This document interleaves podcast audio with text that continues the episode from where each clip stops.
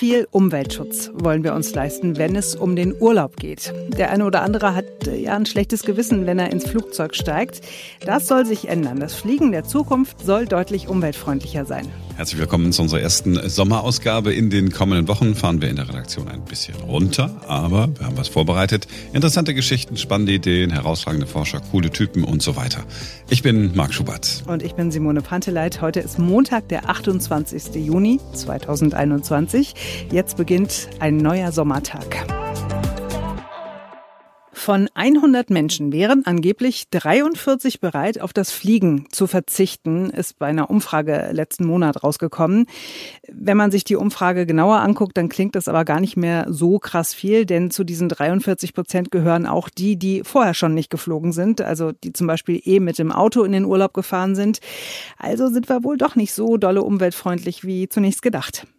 Überhaupt, das Fliegen hat ein schlechtes Image. Früher war das Fliegen nur bei denen verpönt, die irgendwo in der Nähe eines Flughafens gelebt haben, weil es ja so unerträglich laut war. Aber spätestens mit Greta Thunberg und dem Begriff Flugscham war dann aber auch dem Letzten klar, naja, so ganz super ist das mit dem Fliegen nicht. Aber hier sind Punkte, wie ihr euer Gewissen beruhigen könnt. Erstens, wenn ihr das ganze Jahr auf das Auto verzichtet habt, könnt ihr ein bisschen äh, was verbrauchen sozusagen. Bei einer typischen Pendlerstrecke soll statistisch genau bei 9,6 Kilometern liegen, stößt ein Auto pro Jahr 379 Kilo CO2 aus. Das ist ungefähr so viel, wie ein Flugzeug für die Strecke von Düsseldorf nach Mallorca braucht. One way. So, und jetzt noch dieses Gedankenspiel. Wenn ihr euch gar nicht erst ein Auto anschafft, also keines besitzt, so wie ich, dann ist es noch besser. Denn die Herstellung eines Mittelklasseautos allein verursacht etwa fünf Tonnen CO2. Und das entspricht ungefähr einem Hin- und Rückflug nach Südafrika. Und die wahre CO2-Bilanz des Flugzeugs fällt relativ noch besser aus im Vergleich zur Bahn, wenn man nicht nur auf den Brennstoff, also auf das Kerosin guckt. Schon vor über einem Jahrzehnt haben Forscher die Bilanz mal anders berechnet. Lokomotiven und Flugzeuge müssen ja auch gebaut und unterhalten werden und die Bahn braucht eine Menge Infrastruktur wie Schienen, Brücken und beim Bau dieser Infrastruktur entsteht natürlich auch CO2. Am Ende steht die Bahn in Sachen CO2 immer noch besser da, aber der Abstand zum Flugzeug ist nicht mehr so groß. Ja, all diese Rechenbeispiele ändern aber nichts daran, dass weniger besser ist. Und genau daran wird geforscht, auch und vor allem an umweltfreundlichen Flugzeugen. Das ist ein Milliardengeschäft. Was wäre, wenn wir in Zukunft immer in ein Flugzeug einsteigen könnten, ohne ein schlechtes Gewissen haben zu müssen? Dass das möglich wird, daran wird hier in Deutschland geforscht. Und einer, der ganz vorne mit dabei ist, ist Dr. Johannes Hartmann. Am Deutschen Zentrum für Luft- und Raumfahrt arbeitet er mit seinen Kollegen daran, das Fliegen besser zu machen, indem die Flugzeuge besser werden. Die Zukunft des Fliegens jetzt mit Dr. Johannes Hartmann. Guten Tag. Hallo Herr Schubert. Sie sind beim DLR ein Mann der Zukunft. Können Sie mir und uns einmal ganz kurz erklären, was machen Sie da genau? Wir versuchen gerade zurzeit nach verschiedensten Lösungsmöglichkeiten, Ansätzen zu suchen, die auch zu erforschen, was möglichst effizient klimaneutrale Mobilität in die Luft äh, bekommen. Also möglichst nach Ansätzen suchen, die sowohl wirtschaftlich als auch eben möglichst klimaneutral sind, also den Klimaeinfluss aus der Luftfahrt weitestgehend zu eliminieren. Mit anderen Worten, Sie arbeiten daran, dass ich irgendwann in der Zukunft um die Welt fliegen kann, ohne ein schlechtes Gewissen haben zu müssen. Ja, ganz genau. Mobilität ist für viele eben auch ein sehr hohes Gut. Und da probieren wir nach Lösungsmöglichkeiten zu suchen, um das eben im Einklang mit der Natur eben auch zu ermöglichen weiterhin. Ja. Wie sieht denn das Flugzeug der Zukunft aus? Ja, also für einen Flugzeugentwerfer, für einen Flugzeugausleger sieht es total anders aus. Es gibt neue Antriebssysteme, es gibt neue Möglichkeiten, Antriebe äh, ins Flugzeug zu integrieren, verteilt an verschiedenen Stellen. Die Anzahl kann variieren. Aber für den Außenstehenden kann es sein, dass ein Flugzeug fast so aussieht, wie es heute aussieht. Da muss man ein bisschen differenzieren. Vom Flugerlebnis wird sich wahrscheinlich nicht viel ändern. Das gleiche Sicherheitsgefühl, das gleiche Komfortgefühl beim Fliegen, das wird weiterhin auch in der Zukunft, auch wenn es klimaneutrale Lösungen, emissionsfreie Lösungen geben wird, das wird sich für den Passagier relativ wenig ändern. Das Gefühl beim Fliegen, da wird sich viel im Mindset ändern, dass man wirklich ähm, im Einklang mit der Natur auch diese Mobilität weiterhin genießen kann. Ich würde Sie sofort als nächstes fragen, wann ist es soweit? Aber das stellen wir mal ans Ende, weil Sie sind ja gerade noch dabei zu gucken, wie genau das denn funktionieren soll mit der Klimaneutralität und gleichzeitig der Möglichkeit, das Flugzeug zu besteigen und um die halbe Welt zu fliegen, wenn ich denn will. Welche Antriebe sind denn da im Gespräch? Ich habe irgendwann vor, ach, vor ein paar Monaten oder vielleicht sogar ein paar Jahren her gesehen, ach Mensch, die Russen arbeiten an einem Wasserstoffflugzeug. Arbeiten Sie jetzt an dem Wasserstoffflugzeug? Also grundlegend gucken wir uns viele Energieträger an, die aus äh, potenziell erneuerbaren Energien hergestellt werden können. Wasserstoff ist natürlich ein potenzieller Kandidat, der auch potenziell klimaneutral über erneuerbaren Energien aus elektrischem Strom hergestellt werden kann. Den kann ich auf verschiedensten Weisen als Beispiel verwenden. Zum Beispiel kann ich ähm, Brennstoffzellen an Bord nutzen, die aus Wasserstoff wieder Strom machen und die dann Elektromotoren antreiben. Eine weitere Möglichkeit wäre aber auch Wasserstoff direkt wie Kerosin heute in Gasturbinen zu verbrennen. Die Antriebe sehen dann auch sehr ähnlich aus wie heute. Man kann aber auch noch einen Schritt weitergehen, Wasserstoff verwenden, um synthetische Kraftstoffe herzustellen. Ist sozusagen ein paar Prozessschritte, die sich dann noch anschließen würden aus der Herstellung von erneuerbaren Energien zum Wasserstoff bis hin zu synthetischen Kraftstoffen. Da würde sich erstmal gar nichts verändern. Die Klimawirkung kann man dann fast eliminieren oder so gut wie eliminieren, indem man vorher noch das CO2 aus der Atmosphäre einfängt, das man für die Herstellung für synthetische Kraftstoffe benötigt. Und so könnte das auch sein, dass sich gar nichts ändert. Das ist aber eine Frage der Kosten, der Aufwendungen. Wer investiert in solche Technologien? Wie viele Mengen können da hergestellt werden? Zu welchem Preis? Es gibt noch nicht die beste Lösung. Deswegen gucken wir uns auch beim DLR gerade alle möglichen Lösungen an. Sie haben ja schon ein paar Punkte genannt. Also gehen wir das mal durch. Also entweder Wasserstoff mit einer Brennstoffzelle. Brennstoffzelle, für mich ganz simpel gesagt, ist auch das, was im Auto drin ist, in diesen Wasserstoffautos. Genau, man kann sich vorstellen, dass für längere Reichweiten eine elektrifizierte Lösung mit Brennstoffzellen realisiert wird, dass Brennstoffzellen flüssig gekühlt an Bord mitgenommen wird, dann Brennstoffzellen genutzt werden, um elektrischen Strom zu erzeugen und dann elektrische Motoren im Flugzeug, die dann den Schub erzeugen. Das heißt, demnächst würde ich dann keine Tankwagen mehr sehen, wo dann Kerosin drin ist, sondern da wäre dann Wasserstoff drin und damit würde man sozusagen die Brennstoffzelle im Flugzeug wieder befüllen. Ähnlich wie das an so Wasserstofftankstellen auch funktioniert für Autos. Genau. Als Passagier sieht man wahrscheinlich auch da relativ wenig Änderungen. Sie werden merken, da sind äh, Schläuche, die ans Flugzeug geführt werden. Da wird irgendwie ein Energieträger ins Flugzeug betankt eventuell ein bisschen kann man erahnen, dass es ein anderes Temperaturniveau hat mit 20 Kelvin, relativ kalt. Vielleicht sind auch die Durchmesser der Schläuche ein bisschen größer, aber wenn man da nicht genau hinguckt, kann es auch sein, dass man als Passagier da relativ wenig von mitbekommt. Ein Betankungsprozess wird es weiterhin geben, ja gibt ja Menschen wie mich, die Wasserstoff äh, immer nur mit dem Chemieunterricht in Verbindung gebracht haben. Oh mein Gott, das Ding ist hochgefährlich. Wasserstoff und Sauerstoff, das explodiert. Ist Wasserstoff irgendwie gefährlicher? Also wenn es in der, in der Luftfahrt verwendet wird, werden alle Fälle so durchdacht, dass es äh, genauso sicher ist wie jeder andere Energieträger auch. Äh, Wasserstoff ist das leichteste Element was wir kennen. Das heißt, es steigt sehr schnell nach oben auf. Wenn zum Beispiel eine Leckage irgendwo ist, hat es die Eigenschaft, dass es nach oben wegpfeift.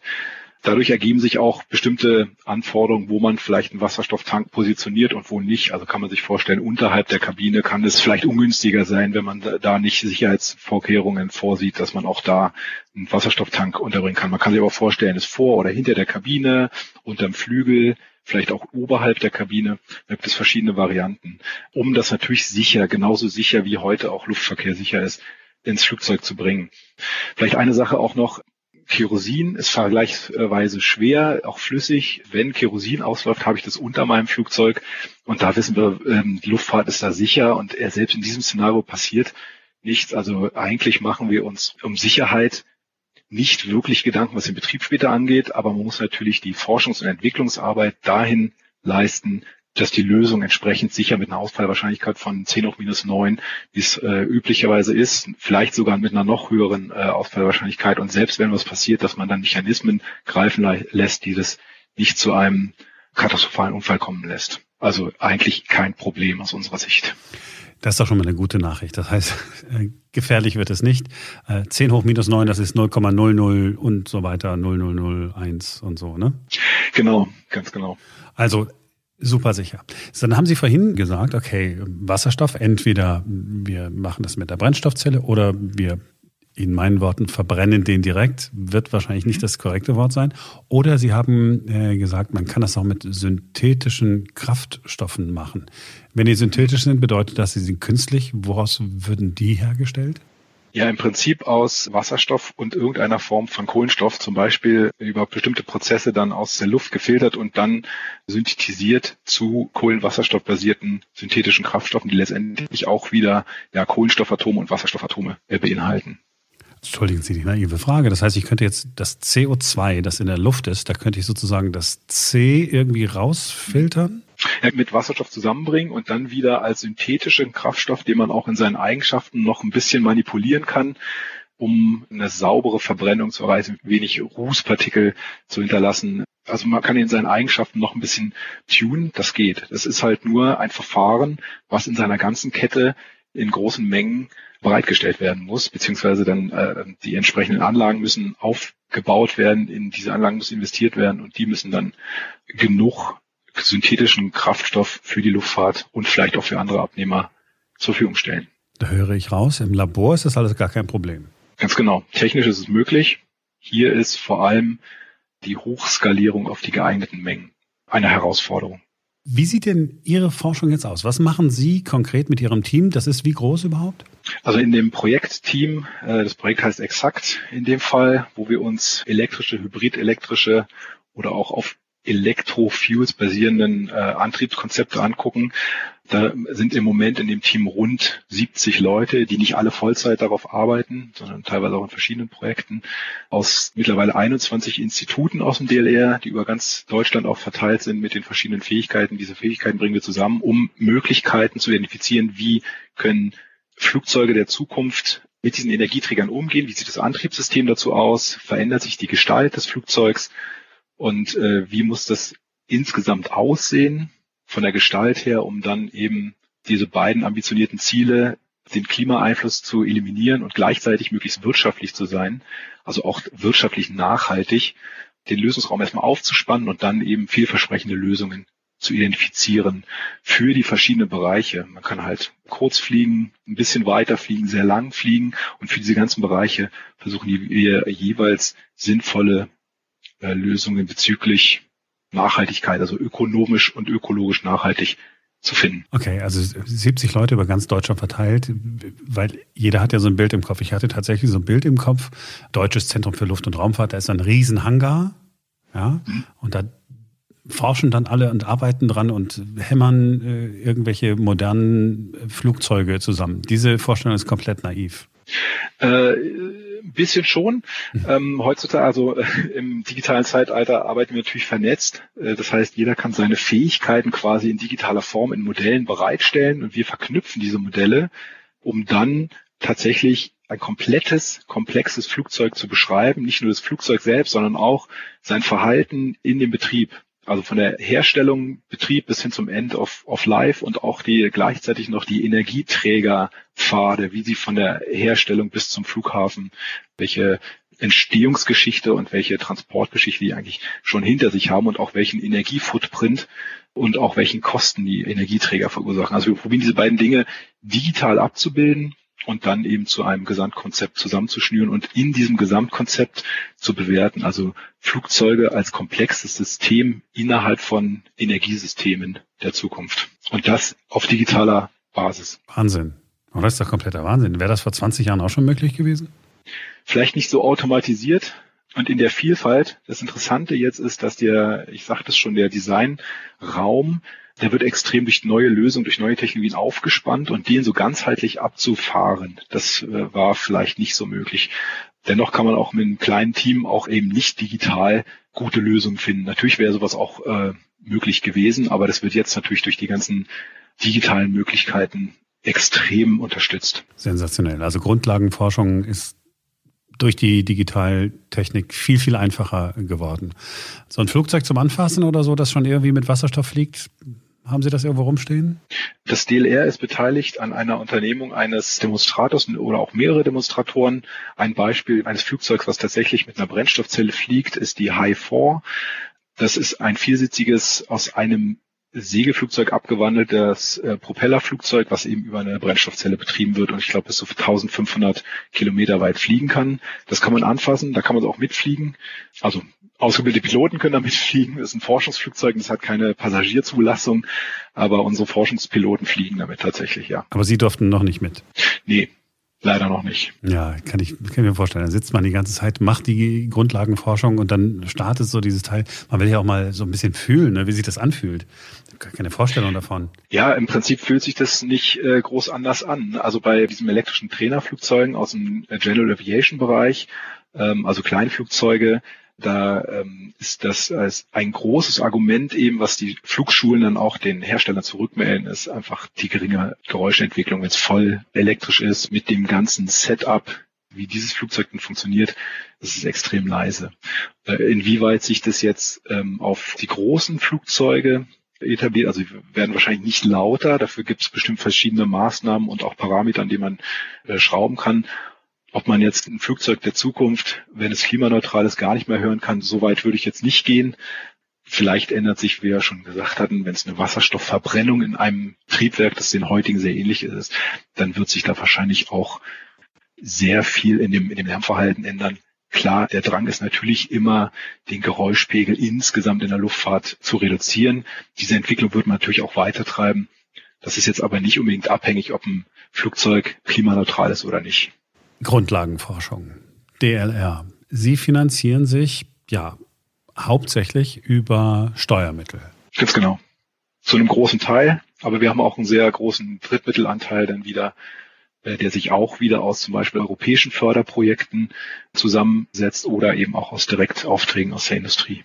Das wäre nämlich jetzt genau mein Punkt gewesen, denn das eine ist ja, Sie betreiben die Grundlagenforschung, aber wie kommt das dann sozusagen ins Flugzeug? Also Sie sitzen da jetzt, Sie haben jetzt was entwickelt und guckt, kommt dann einer von Boeing oder vielleicht sage ich lieber Airbus in Ihrem Fall und sagt, ach Mensch, ist ja irgendwie äh, cool, nehmen wir mal. Und Sie sind da raus aus der Nummer oder arbeiten Sie auch eng mit der Industrie zusammen, mit denen, die in Zukunft genau diese Flugzeuge herstellen und natürlich auch verkaufen wollen? Mhm. Da muss man jetzt ein bisschen differenzieren. Angefangen haben wir, um quasi unsere eigene Hausaufgaben erstmal zu machen, um zu verstehen, was sind die Treiber, was sind die Sensitivitäten, welche Partner sind sehr wichtig. Es ist nicht nur der Hersteller, es sind eben auch Energie, äh, der Energiesektor, der gesamte Mittlerweile ist es so, dass wir damit äh, natürlich offen sind. Alle diese Ergebnisse gehören quasi dem Steuerzahler. Sie sagten es eingangs. Und mittlerweile fungieren wir dann als Sparingspartner eben auch für Airbus. Für die ist das Thema teilweise auch ein bisschen äh, neu mit verschiedenen Antriebssystemen.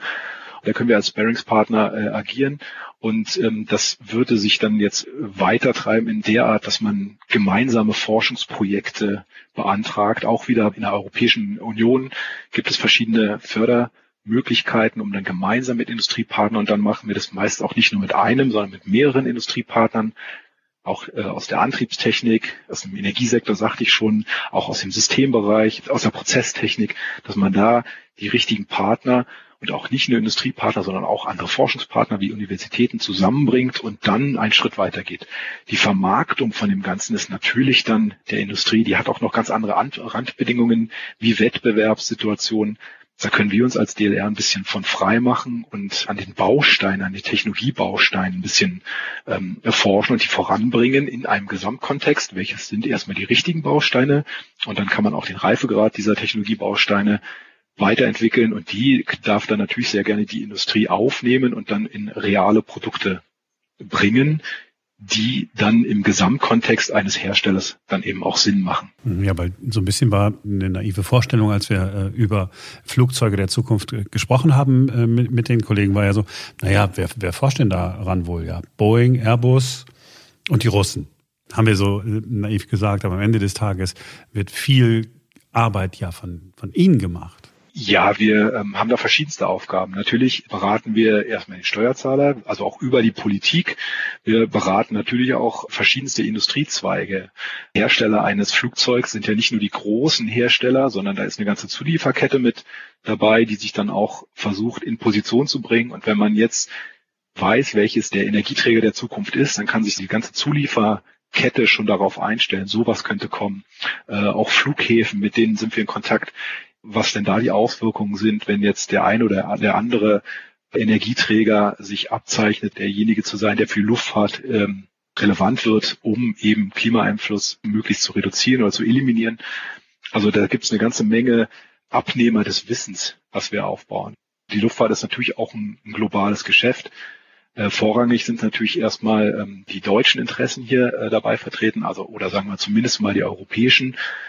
Und äh, das ist auch eigentlich hauptsächlich unsere, unsere Partnerlandschaft.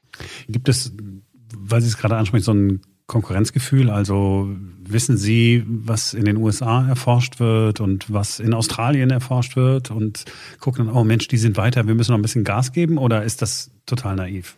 Also unsere Forschung ist erstmal unabhängig. Natürlich äh, kriegen wir mit, dass an verschiedenen Stellen auf der Erde auch äh, ähnliche Dinge oder eben unterschiedliche Dinge da im Fokus sind in der Forschung.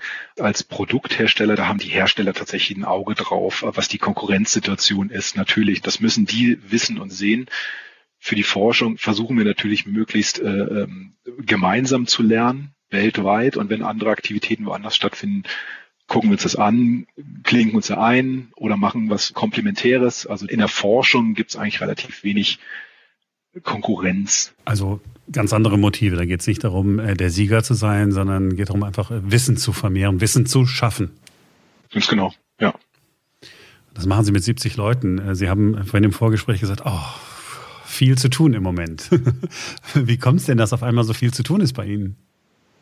Ja, das ist eine gute Frage. Also die Luftfahrt an sich probiert ja seit Jahrzehnten den Klimaeinfluss zu reduzieren. Natürlich getrieben über die Kraftstoffkosten. Ein Flugzeug, was wenig verbraucht, ist auch immer eins, was günstiger zu betreiben ist.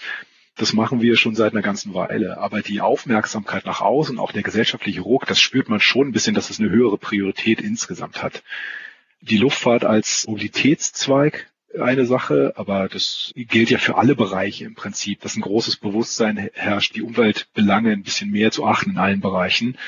Technologisch, das geht so ein bisschen einher, dass manche Technologiebausteine neue Dinge ermöglichen, die dann wieder zu neuen Lösungen führen, die dann wieder äh, noch weiter triggern, was man noch tun kann, um noch effizienter, noch ökologischer zu fliegen. Das spürt man einfach aus vielen Ecken, dass da gerade viel Interesse besteht. Ja, das informelle Ziel muss sein, dass Greta Thunberg eine Weltumrundung mit dem Flugzeug macht und dabei ein gutes Gewissen hat. Ja, insgesamt, ich denke auch ganz persönlich immer an meine Kinder und ich freue mich, wenn die äh, in der Lage wären, ihren Heimatplaneten zu entdecken in all seinen Ecken und all seinen Finessen und seiner Vielfalt. Das ist eigentlich das, was mich auch selber persönlich so ein bisschen umtreibt. Und das natürlich in gesunder Balance mit der Natur, mit der Umwelt, mit äh, Energiebedarf. Da wird wahrscheinlich Greta Thunberg ihren Teil zu äh, beigetragen haben, aber ich glaube, dass es insgesamt in der Gesellschaft einfach auch einen höheren Stellenwert äh, jetzt einnimmt und deswegen auch vielleicht sogar die Einführung von solchen Produkten dann auch viel greifbarer Zukunft dann ist von großen Flugzeugen, die klimaneutral betrieben werden. Greta Thunberg, wie lange muss sie denn noch warten, bis es soweit ist? Ja, wie gesagt, äh, kleine Flugzeuge gibt es schon, die über kurze Strecken quasi emissionsfrei äh, fliegen. Airbus selbst hat einen Zeithorizont von äh, dem Jahr 2035 äh, vorgegeben. Das versuchen wir natürlich zu unterstützen. Das ist aber, wie gesagt, keine alleinige Anstrengung aus der Luftfahrtindustrie, sondern eine gesamte, welche Energieformen stehen zu welcher Zeit zur Verfügung. Und im Flugzeug probieren wir es dann einfach nur auf die bestmöglichste Art unterzubringen oder der Energieträger, der das größte Potenzial hat, der überall verfügbar ist, der günstig ist, im Flugzeug zu nutzen. 2035, das ist ja jetzt, nein, ist ja gar nicht so lange hin. Also äh, wenn ich überlege, dass die Kanzlerin 16 Jahre, also theoretisch der nächste Bundeskanzler könnte dann immer noch äh, im Amt sein und immer noch äh, jung sein, egal wer es dann mal wird oder eine Bundeskanzlerin, wir wissen es ja nicht. Jetzt sagen wir 2035 würde jetzt Airbus oder Boeing oder wer auch immer das erste wenn ich sage Flugzeug, meine ich immer das große Ding, mit dem man auch nach Mallorca fliegen kann. Ja? Ähm, mhm. Wenn ich das dann also benutzen kann. Es ist dann ganz normal im Flugplan, fliegt dann halt das Flugzeug mit einem der Antriebsmöglichkeiten, die Sie gerade geschildert haben. Bis wann muss denn sozusagen die Entscheidung für die richtige Technologie gefallen sein? Also, weil Sie ja gesagt haben, und das ist ja auch völlig logisch, da hängt ja viel mehr dran als nur das Flugzeug, die ganze Infrastruktur, die Herstellung der Kraftstoffe, die Herstellung des Wasserstoffes und all, all das muss ja passiert sein. Wenn also 2035 mhm. jetzt wirklich gehalten werden sollte als Termin, müsste man bis wann all das andere stehen haben, also den Background? Ja, man, man redet da in der, in der äh, Entwicklung immer von dem Technology Readiness Level, also der Verfügbarkeit, dem Reifegrad der jeweiligen Technologie, die dann in ein Flugzeug integriert werden kann. Und da geht man immer davon aus, dass eine produktnahe oder eine seriennahe Reife der Komponenten fünf Jahre vorher zur Verfügung stehen muss. Das gilt aber vor allem dann, wenn sich große Änderungen am Flugzeug ergeben. Ich glaube, die Lufthansa ist über mehrere Jahre mit äh, 50 Prozent äh, Biokraftstoffen von äh, Hamburg nach München geflogen oder von Hamburg nach Frankfurt auf täglicher Basis. Also die, die, das technisch ist das sogar schon heute möglich, wenn genug Mengen von synthetischen oder klimaneutralen Kraftstoffen oder von nachhaltigen Kraftstoffen zur Verfügung stehen. Dann braucht man gar nicht so lange warten. Aber das muss eben wirtschaftlich skalierbar in den, Bereich, in den äh, benötigten Mengen zur Verfügung gestellt werden. Das ist dann die Herausforderung. Und auf Flugzeugseite von der Technologie ist in so einem Szenario gar nicht so viel zu tun. Vielleicht auch in einem Übergangsszenario braucht man gar nicht so lange warten. Wie gesagt, die Lufthansa ist da schon, ich glaube sogar über ein mindestens ein Jahrzehnt mit 50-prozentigem Anteil nachhaltigen Kraftstoff geflogen. Ja, es gab aber nicht genügend nachhaltigen Kraftstoff. Hm. Haben wir denn genug Wasserstoff eigentlich? Nee, die Anlagen müssen aufgebaut werden. Und also es gibt ja verschiedene Arten von der Herstellung von Wasserstoff. Da, da, unterscheidet man in verschiedenen Farben. Grün wäre zum Beispiel komplett aus erneuerbaren Energie. Und damit äh, fragen Sie eigentlich automatisch, haben wir genug ähm, erneuerbare Energien? Und mhm. ähm, das Flugzeug, die Technologie wird immer bereit sein, je nachdem, welcher Energieträger in, in den ausreichenden Mengen zur Verfügung steht. Und das ist auch so ein bisschen die Aufgabe aus dem Projektteam, die Industrie zu unterstützen, da diese Technologien bereit zu haben. Wann auch immer genug Wasserstoff in welcher Form vorliegt. Aber das ist jetzt alles nichts mehr, wo wir sagen, okay, in 50 Jahren oder so, sondern das ist alles schon in greifbarer Nähe. Ja, es wird natürlich eine gewisse Durchdringungszeit benötigen, bis die gesamte Luftfahrt dann eben von fossilen Kraftstoffen weggekommen ist. Natürlich wird es eine Übergangszeit geben, aber der erste Schritt ist da schon in Zeiten der Luftfahrt, die ja auch eben getrieben durch einen gewissen Konservatismus, weil sie sehr, sehr sicher und sehr erprobt und sehr robust funktionieren muss, ist das wirklich schon in greifbarer Nähe gefühlt. Und dann gibt es eben eine Verbreitung und eine Durchdringung dieser Technologien dann in den gesamten Luftverkehr. Ach, jetzt haben wir so viel über das Fliegen gesprochen. Können Sie sich eigentlich erinnern, äh, wann Sie das allererste Mal geflogen sind? Ja, das war, glaube ich, tatsächlich eine Urlaubsreise, ja. Ja, ich weiß Als auch. Kind. Ja, Ibiza war es bei mir. Ich wusste nicht mehr, dass es Ibiza war, aber ich war äh, drei Jahre alt. Oh. ich habe das so dunkle Erinnerungen. Ja, das ist eben, als Europäer ist man das vielleicht gewohnt äh, oder sind einige Leute es gewohnt, aber man muss sich immer vor Augen führen, dass heutzutage neun von zehn Menschen auf der Welt eben noch nie ein Flugzeug betreten haben und durch die Entwicklung ähm, in bestimmten Regionen der Erde äh, gibt es da eben auch ganz, ganz viel Nachfrage nach Luftmobilität und da wäre es natürlich dann schön, wenn man dann eine entsprechende nachhaltige Lösung zur Verfügung hat. Und bis dahin fliegen Sie privat auch in Urlaub eigentlich? Privat äh, fliege ich auch, ähm, wir fliegen auch gerne in Urlaub. Ich meinte äh, eingangs, dass äh, die Vorstellung, äh, dass meine Kinder sich die Welt auch ein bisschen äh, zu eigen machen können und auch angucken können und die verschiedene Kulturen erleben können, das ist schon irgendwie auch ein, ein Wert. Aber da gibt's Mobilität, Wärme, also da, da gibt's halt ganz, ganz viele Dinge, die man in Balance bringen kann.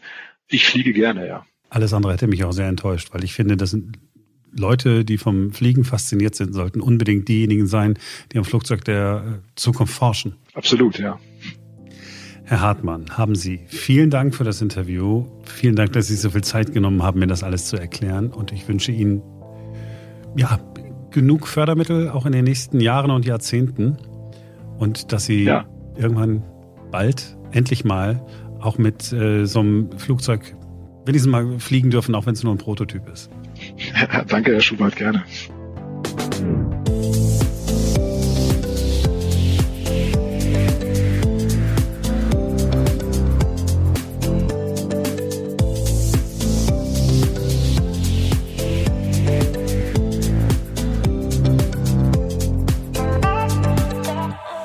Das war Teil 1 unserer Sommerserie. Morgen sind wir dann wieder für euch da. Auch dann ist wieder ein neuer Sommertag.